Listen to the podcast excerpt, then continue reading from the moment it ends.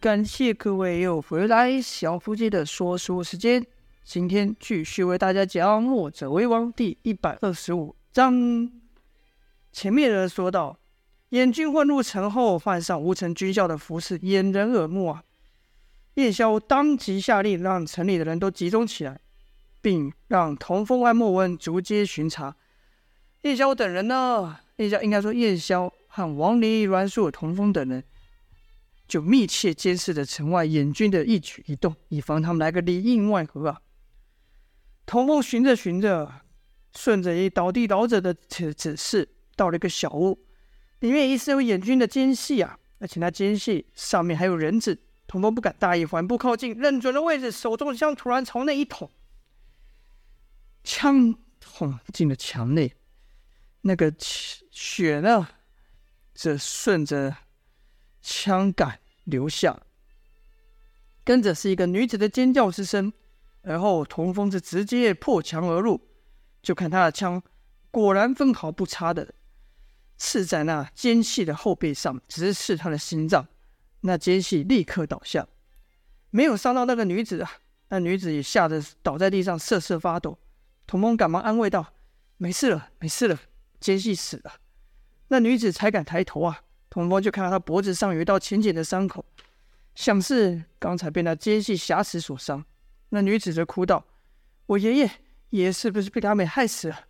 童风不敢隐瞒呐，说道：“哎，你你爷爷。”是是，你爷爷告诉我你在这里的。走吧，城里不知道还有多少奸细，你一个人太不安全了。我带你去和其他人会合。两人这样离开的时候，我突然听到有东西移动的声音。童风还以为还以为还有奸细，立刻将那女子推到身后，提起手中枪就要瞄准声音之处刺去。一人喊道：“别杀我！别杀我！我不是奸细，我是好人，我是好人呐、啊！”童风受过一次的，哪敢再轻信？喝道：“给我出来，否则就别怪我出手了。”就看从杂物堆里爬出一人。嘿，说来奇怪，这人童风看着有点面熟啊，可一时也想不起来他是是是叫什么名字，但可以确定他是吴城的人。那人爬出来后还维持着跪姿，双手高举过头，求哀求道：“小将军，别杀我！我我们曾一起打过仗。”你认得我的对吧？我的枪就缓缓放下了，问道：“你你是谁？没听到命令吗？怎么不去集合？鬼鬼祟祟躲在这里做什么？”那人说：“小小人叫梁破啊，我们曾经还在那小道上一起对付过眼军。小将军，你还记得吗？”原来这个人就是当时说到囚犯中最胆小的那一个梁破啊。可梁破才刚说完话，那被童风所救的女子就指着梁破骂道：“你别信他，就是他带着眼军进屋的。我爷爷就是被他给害死了。”听到此，童风眼神瞬间一变，瞪着梁破，厉声说：“莫非你一直都是眼军的奸细？”梁破赶忙辩解道：“这、这不是啊，将军误会了，这不能怪我。当时我、我、我被他们给胁迫了，要我带他们找地方躲藏，不然就要伤害我。”我以为大家都集合去了，我怎么会知道还有人在屋里呢？那女子说：“你还敢说，当时我们躲得隐秘，要不是你为了讨好眼军，翻箱翻柜的找，我和爷爷根本不会被发现。小将军，我都看到了，那是他的模样，就像是燕军的手下一样。这个人一定是奸细，你别被他给骗了。”这可这时，童风已经回想起来了，这个梁破确实是在和郝宪对峙的时候。与自己站在身旁的吴城的，应该是吴城的民兵，童风就问梁破说：“那你为什么躲在这里？为什么不跟大家去集合？”那梁破说：“我在这城里无亲无故，根本没有人要和我一起，我也不知道找谁集合去，所以才想说，干脆找个地方躲起来算了。哪知这么倒霉，就被燕军的奸细给碰上，而后才发生了那些不幸的事。”哼，童风心想，现在也不是纠结于这个时候了，说道：“那这样吧，我带你们去集合。”听童风都如此说了，那女子也无法再多说话，只能以怨恨的眼神看向梁破。而后，童风就带着两人要前往城中的集合处，哎，才刚拐进一条街，旁前后方居然出现三个眼军的奸细。没等女子见笑，那梁破就先叫了。说了杨波胆小嘛，他比女子还胆小，说道：“完了完了，这怎么办？怎么又遇到演军了？我不想死啊！小将军，你一定要救我！”童风自然无所畏惧啊，挡在两人身前。演军中有人说了：“哼，这人想必就是将军说口中的墨者了。杀掉他，我们可算是立了大功。”另一人提醒道。将军说：“这些人武功高强，我们可可以当心呐。”又一人说：“哼，那还有什么？朝他那两身后两个百姓下手，看他是要救自己，还是叫救百姓？”童风哼了一声，心想：“寻常眼睛他哪会放眼军？他哪会放在眼里？即便再来十个，他也有把握击退敌人。”可那几名眼军话一说完，居然侧着身。沿着墙壁跑来，是飞檐走壁呀！显然这些人都会武功的，而他们身后的眼军也是如此。童风暗叫不妙，心想：看这身法和那群头戴乌鸦面具的刺客颇为相似。可恶！原来这些刺客也早已潜入了城中。他们把面具摘下后，便跟寻常的眼军一样，根本分不出来这些人武功高低。可得留意了。童风简单判断一下形势，前面那两个。应该说，假装应该两个那两个奸细比摆明了会武功的，后方的演军只是不会武功的。于是呢，童风呢就先朝那两个会武功的刺客冲去。在童风挡住一人的攻击的时候，另一人的弯刀却不是朝童风挥去，而是直接越过童风，避过童风，朝童风身后的梁破和那女子攻去。童风骂道：“好卑鄙！”立刻抽枪回击啊！枪进魂后，挥舞带身。那乌鸦刺客不敢去接，赶忙施展身法避开。与此同时，另一乌鸦人的弯刀又朝女子杀去。童风只得回枪，再将其逼退。这时，刚退下的乌鸦刺客就趁着童风在半空中的时候，朝他下路杀去。童风自然是避开了，哪知道这乌鸦人这招是虚啊，虚招。在童风避开后，一个翻身，又朝童风身后的梁破砍去。他们的目的啊，就是先伤民，逼着童风出手救人，露出破绽，再再除掉童风。所以他们每一招都假装是攻向童风，但实质呢是攻向童风身后的梁破和那女子。梁破一看呢，啊。刺客的刀叉劈来，就大喊道：“完了完了，救命啊！”而后居然拉着身旁的女子，把她给推了出去，挡在自己面前呐。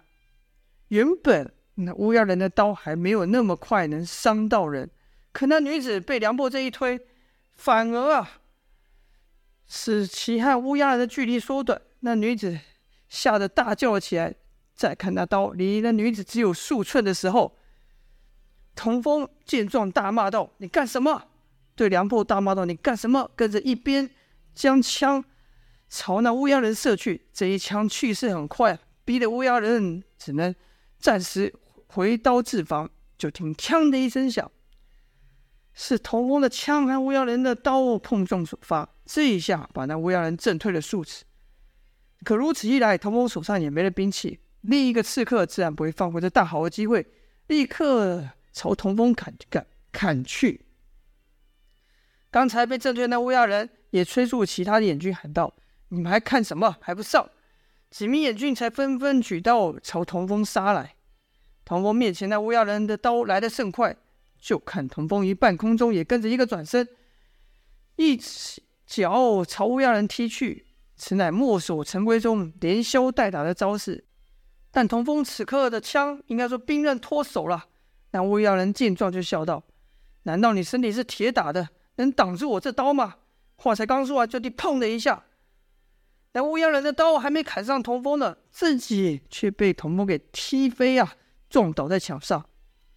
原本童风这脚是来不及踢上对方了，但前面说过这街道甚是小狭窄，童风于踢出一脚的时候，另一朝另一脚朝对面的墙踢出，借此一反作用力啊，童风的速度就加快了，这才能将乌鸦人给踢倒。童风一落地的时候，其他的燕军也杀到了，但一般的军校难不了童风啊！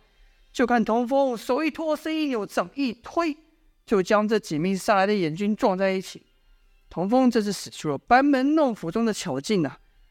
别忘了，童风跟这一招，童风可是连杜丽都能打倒，何况是区区的几名一般寻常的眼兵呢？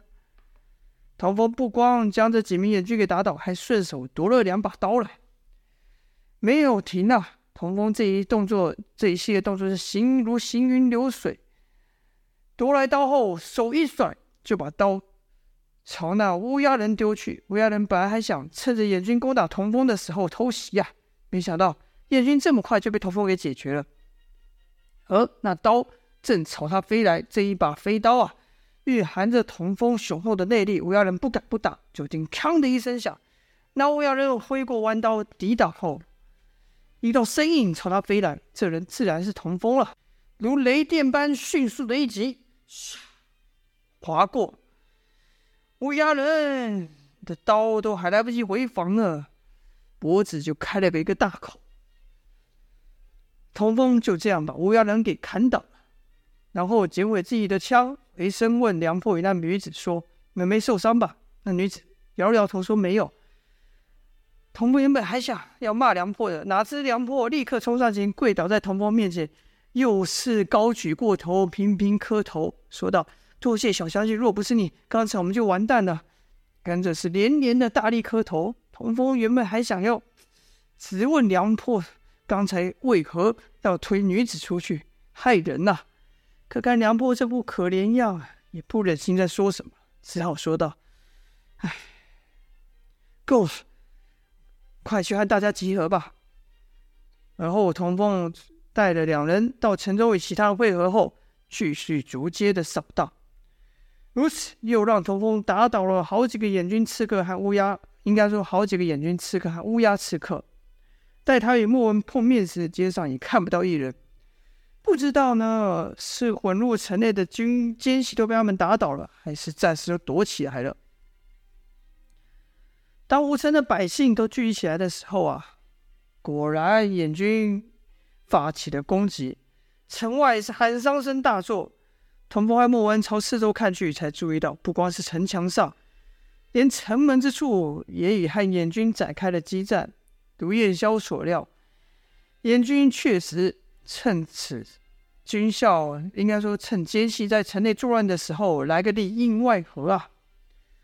此时就看王林和阮树在城墙上不断移动，将登城的燕军给打倒。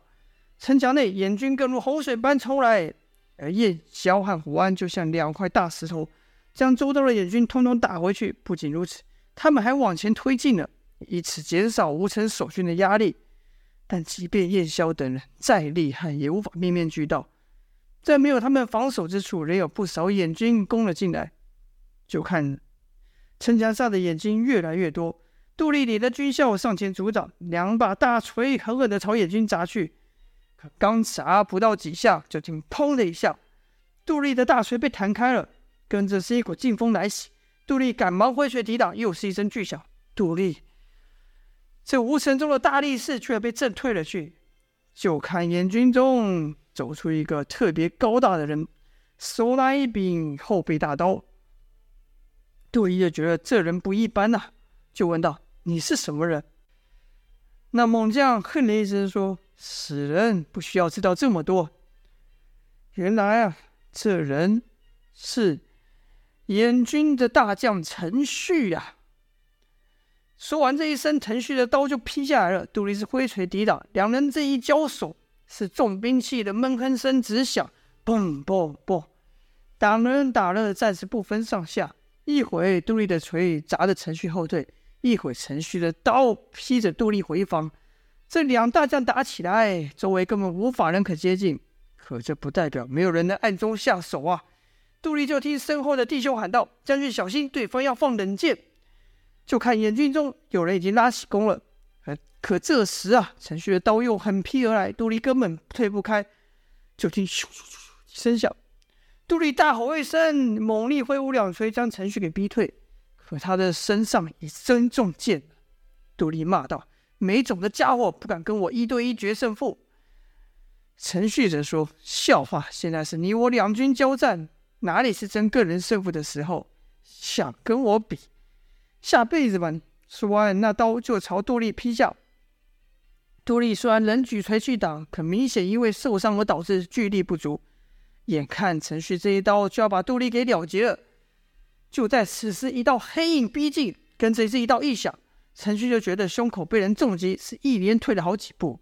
而后就看杜丽身前站了一人，那人手持奇盾，只是王离了。